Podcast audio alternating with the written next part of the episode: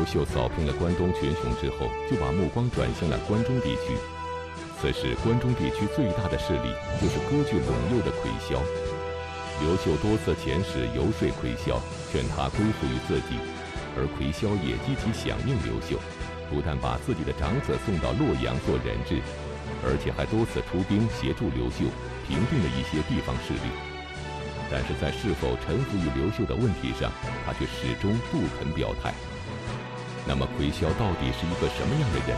他的葫芦里又卖的是什么药呢？请继续关注《东汉》第五集《手鼠两端》。上一讲啊，咱们讲这个刘秀啊，都当上皇帝好几年了，结果呢还不停的跟人家掐架。这皇上当的呀，是一天都不消停。那会儿的天下呢，也确实是一点都不太平。到了建武五年、六年的时候，东方总算是基本安定下来了。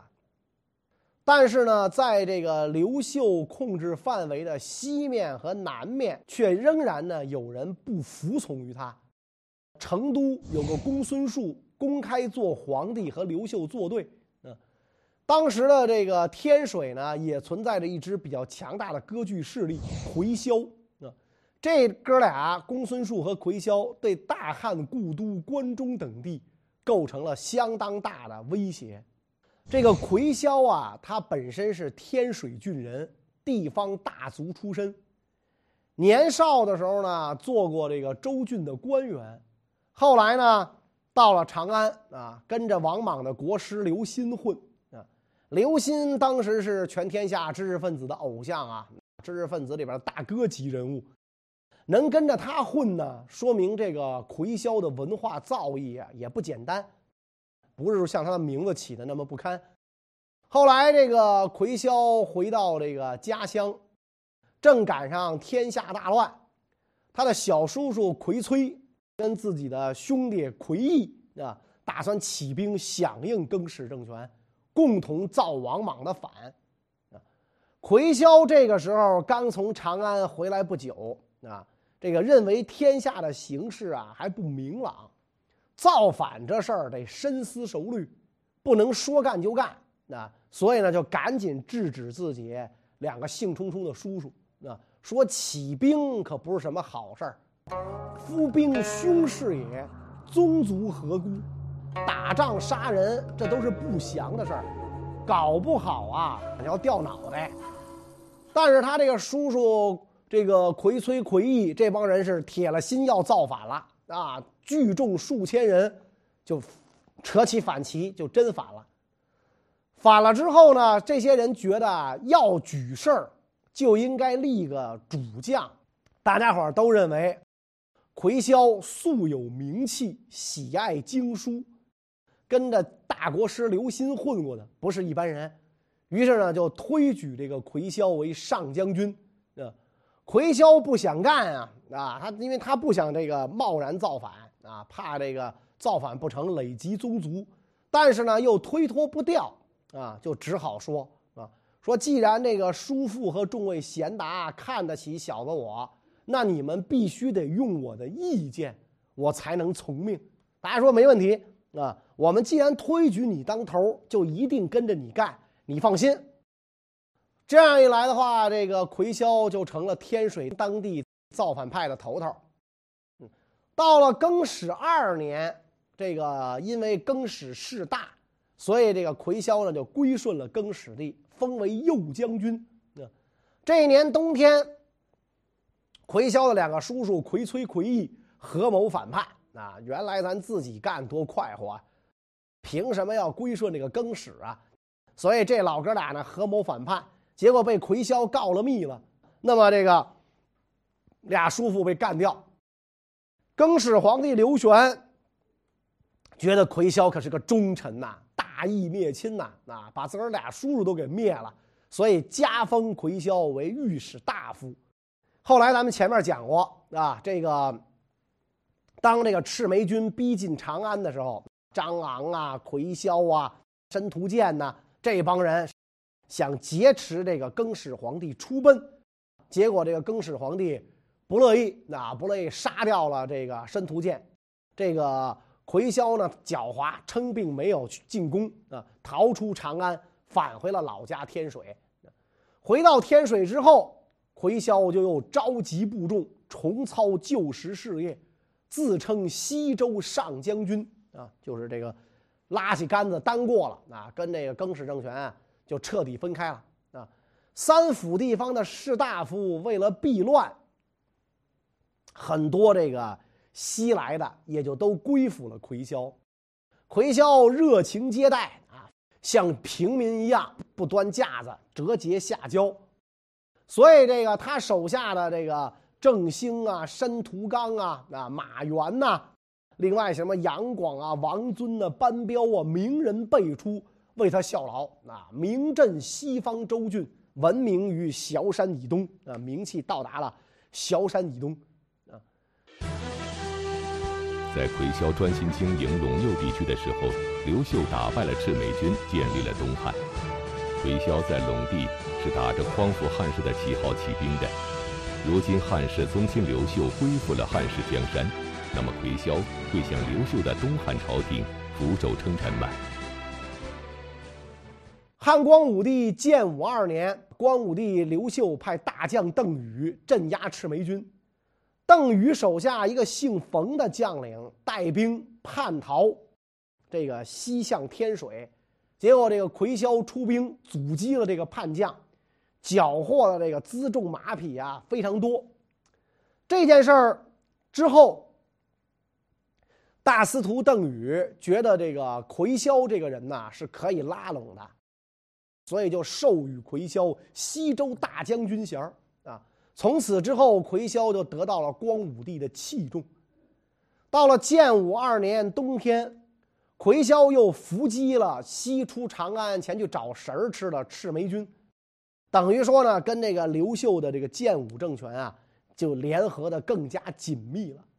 但是，这个时候他跟刘秀政权的关系不是君臣，而是合作伙伴他照样呢。是作为一方割据势力存在。刘秀想建立一个跟那个刘邦创立的大汉一样的统一国家，当然对这些个割据势力是不能听之任之的。到了建武三年冬天，刘秀呢，这个跟这个太中大夫来西谈论。因为这个莱西呀，之前曾经跟这个回霄打过交道，对回霄的情况比较清楚，所以这个呃刘秀呢就派他出使去见这个回霄。回霄以前既对这个更始朝有很大的功勋，又接受了这个建武朝大司徒邓禹任命的官职，所以他的很多这心腹啊，包括谋士啊。就劝他一定要跟洛阳搭上线儿，要跟这个洛阳取得联系。所以魁霄到洛阳，奉上这个奏章。光武皇帝用特殊的礼仪啊进行回报，跟这个魁霄交谈的时候，用他的表字而不称名啊，用他的字不叫他的名字啊。魁霄这是咱们现在叫这是他的名字啊，用对待外国元首的礼仪来待他。相当的礼遇，相当的客气啊，相当的客气。这个时候，关中地区还有一个叫吕伟的军阀，拥兵数万，跟这个公孙述相通，侵犯三府地区。所以魁霄就再次派兵，帮助汉朝的征西大将军冯异进击，把这个吕伟赶走，而且呢，上书报给了刘秀。刘秀非常客气，以手书回复：“我几次承蒙您这位伯乐看顾，您在南方抗拒公孙述，在北方抵御羌胡，因此呢，冯异西征能够仅用三千人就平定三府地区。如果不是将军您的帮助，恐怕这个咸阳啊，早已经被别人占领了。”管仲说过这样的话：“生养我的是父母，使我成功的是鲍叔牙。所以我希望从今以后，我跟将军之间亲笔书信互通消息，千万不要听信别人挑拨离间，等于把这个奎霄啊抬得非常高，跟我地位完全平等，这么个意思。奎霄看完光武皇帝这封这封信，当然觉得很受用了，把我比成伯乐，然后我们俩简直管鲍之交，就这意思在里边是吧？人家给咱脸，咱不能不兜着吧？所以打那儿以后啊，公孙述几次派人出兵，奎霄都联合冯异一起把公孙述的部队啊打败。公孙述派使者带着大司空福安王的印信绶带授给这个奎霄，想让奎霄归属自己。结果奎霄诛杀使者，派军队攻击，因此这个使得公孙述的军队龟缩在蜀中地区，不敢向北进攻。奎霄多次协助刘秀平定叛乱，双方保持着密切的合作关系。但是在刘秀提出的归附问题上，奎霄却一直不肯表态。那么，奎霄的葫芦里到底卖的是什么药呢？奎霄这个时候虽然经常帮刘秀做事儿，但是呢，他内心里啊犹疑不定：我到底是一条心跟着刘秀干呢，我还是跟着公孙述干呢？我还是自己跟这俩人三分天下呢，所以奎霄就派自己的部下马援到成都呢见了见公孙述，然后呢马援又去了趟洛阳，对这个刘秀、公孙述这两个皇帝做了一番考察啊，实地调查，好有个明确的认识。到了建武五年，刘秀派来西持符节。送奎霄部下马援回到了陇右，啊，奎霄和马援同起同睡，那俩人在一块儿，知无不言，言无不尽，就讯问那个刘秀的情况。马援就跟这个奎霄讲，啊，说我先前到朝廷，皇上接见我数十次，每次接见啊，都在一起闲谈，从晚上谈到天亮。他的聪明才智、勇气谋略，不是他人能匹敌的，而且呢，心胸开阔、坦率真诚、无所隐藏、豁达注重大节，跟高祖皇帝啊很相像啊。但是他又博读经书，政事处理的井井有条，所以我认为前世的帝王啊，没有人能跟他相比。奎霄说：“那你认为他跟汉高祖比起来怎么样啊？”这个马原一看奎霄这话，有点拈酸吃醋，有点不太高兴啊，所以就赶紧说：“哎呀，那他当然不如汉高祖了。啊，高祖啊，百无禁忌，想干什么就干什么，活神仙；而当今皇上呢，喜好处理政务。”行动符合规矩啊，又不爱喝酒啊，不像高祖那么豁达，所以没法比。这一话一说，奎霄就更不高兴了，说要照你这么说，现在的皇上反而比高祖更高明了，是吧？高祖想喝酒就喝酒，想打人就打人，想骂人就骂人。咱这皇上喜欢处理政务，行动符合规矩，又不爱饮酒，那多好的一个皇上！其实这个马援这个意思。就是想告诉奎霄，光武帝是真命天子。但是奎霄不服气，光听这个马援一面之词，下不了归顺光武帝的决心，所以把自己手下学问最大的班彪请过来。这个老班啊，我问问你，从前周朝灭亡。战国时期群雄征战，几代以后天下才统一。而今天下英雄好汉也有不少，会不会再演出一段合纵连横的情况啊？奎霄说这话什么意思呢？很明白，他想独立，当个一方霸主啊，当个一方霸主。所以他问班彪：“你看怎么样？”班彪熟读经史，一听奎霄这话。赶紧接茬儿，说周朝兴亡啊，跟汉朝可完全不一样。过去周朝立五等之爵，诸侯各自为政。等到王室衰微之后，枝叶强大，所以到了这个末期才会出现合纵连横的事儿。但是我们大汉原来就一直搞的是郡县制，大家都是汉朝的子民。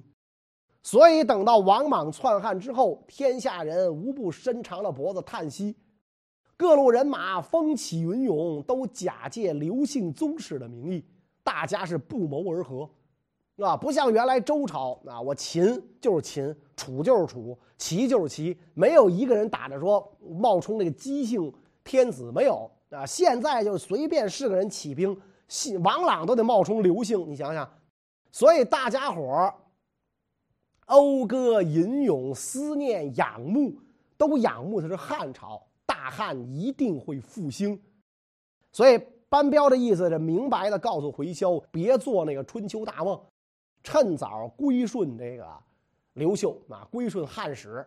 回萧听完之后说啊，你这个看法就片面了。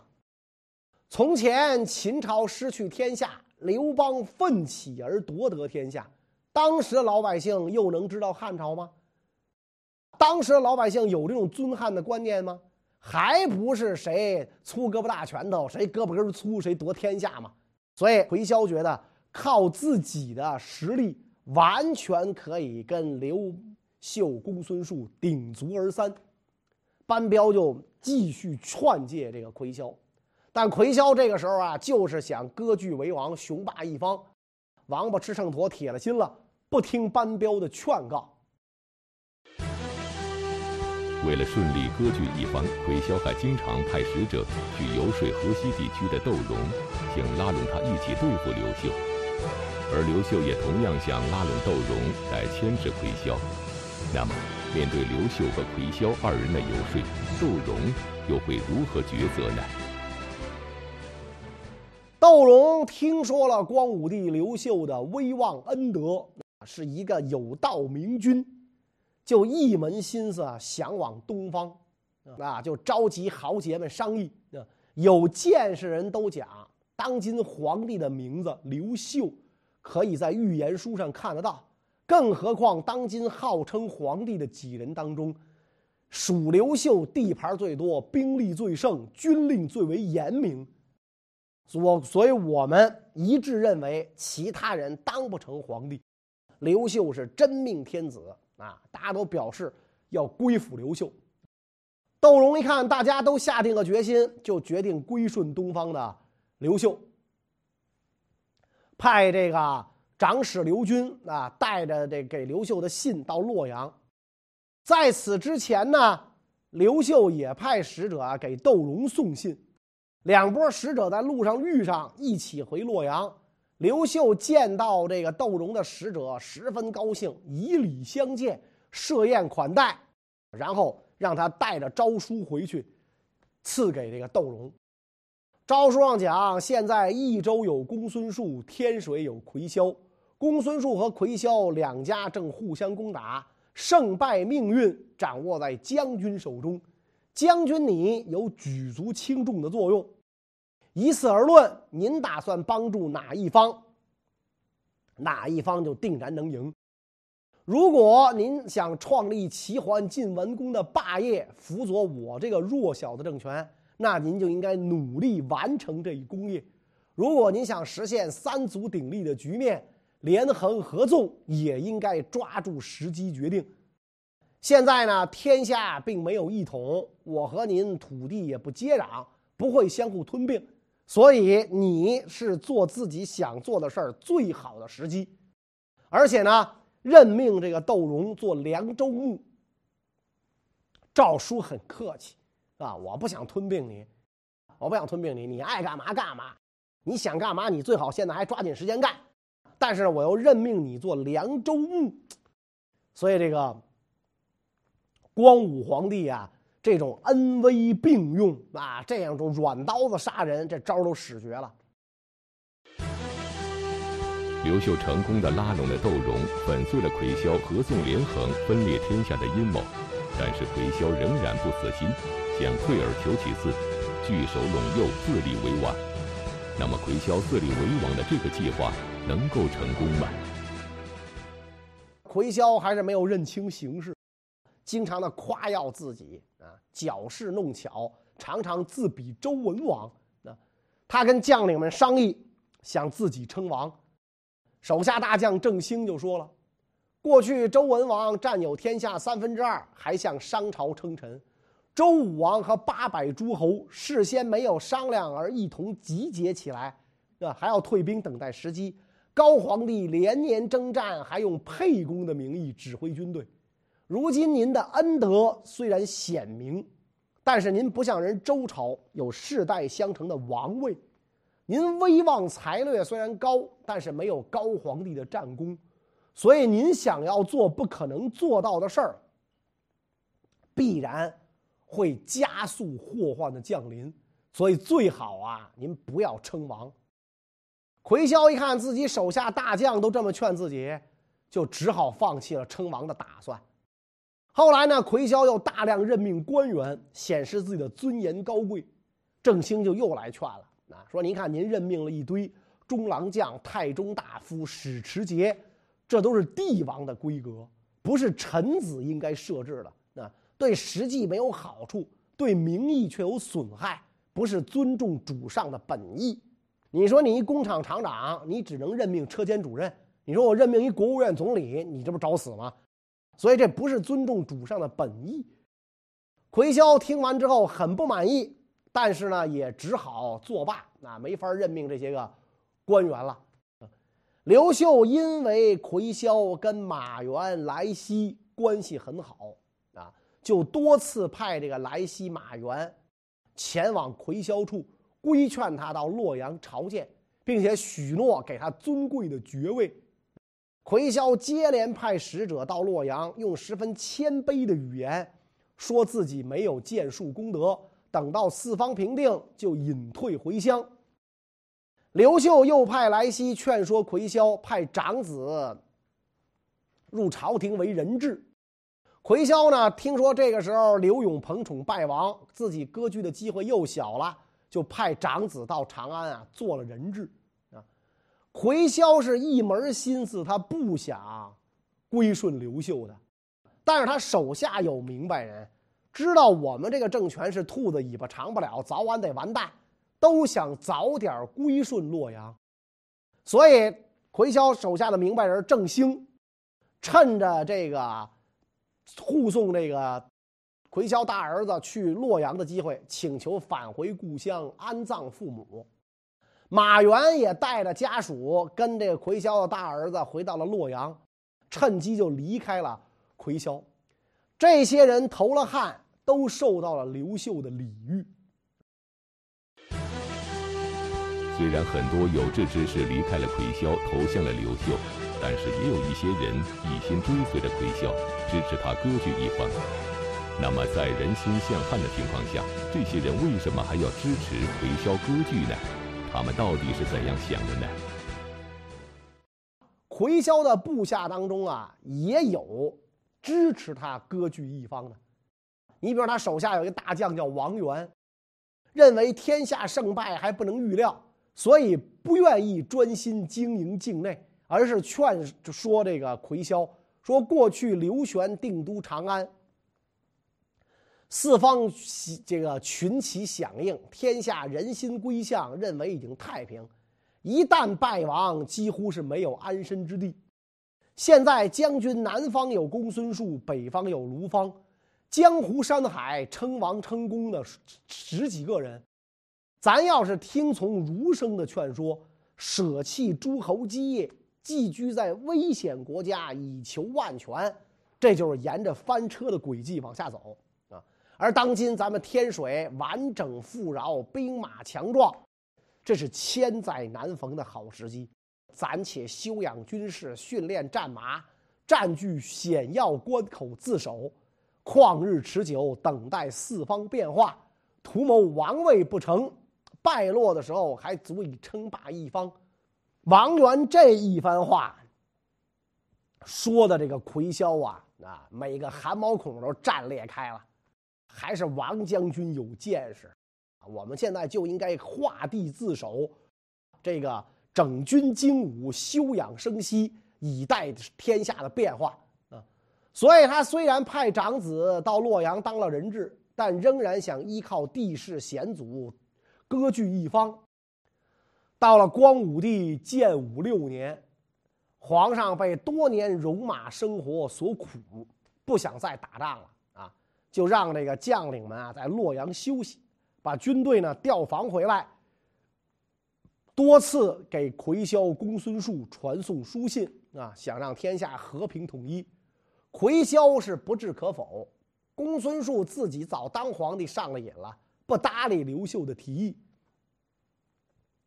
刘秀呢，于是就给这个魁霄下诏啊，让他从天水出兵攻打公孙述。啊，魁霄上书给自个儿找借口啊，就是不想去打公孙述啊，因为一旦打了，就和公孙述撕破脸，而且要是公孙述完蛋，估计自己也就割据不成。刘秀到这个时候，对魁霄是彻底丧失了信心了。知道魁霄不会为自己所用，决定出兵讨伐啊！所以建武六年夏，刘秀带兵前往长安，拜谒完汉朝历代皇帝陵墓之后，派遣盖延等七位将军取道了陇西，征讨公孙述。先派中郎将来西赐给这个魁霄诏书，趁势让魁霄去攻打公孙述，表明他对大汉的效忠。嗯魁霄拿到皇上的诏书，反复考虑，疑虑重重，很长时间不能决断。莱西非常生气，责备这个魁霄，说：“皇上认为您懂得善恶是非，通晓盛衰兴亡，所以亲自写信给你，充分表达自己的意愿。你呢，倒是也推诚效忠，派儿子到洛阳做人质。现在。”你反而听从小人蛊惑之言，你要打算被灭族吗？所以这个莱西扑向前，准备刺杀魁霄。魁霄赶紧起身躲入后寨，召集部众来杀这个莱西。莱西从容的拿着符节登车离去。魁霄的手下把莱西的车团团围住啊！但是呢。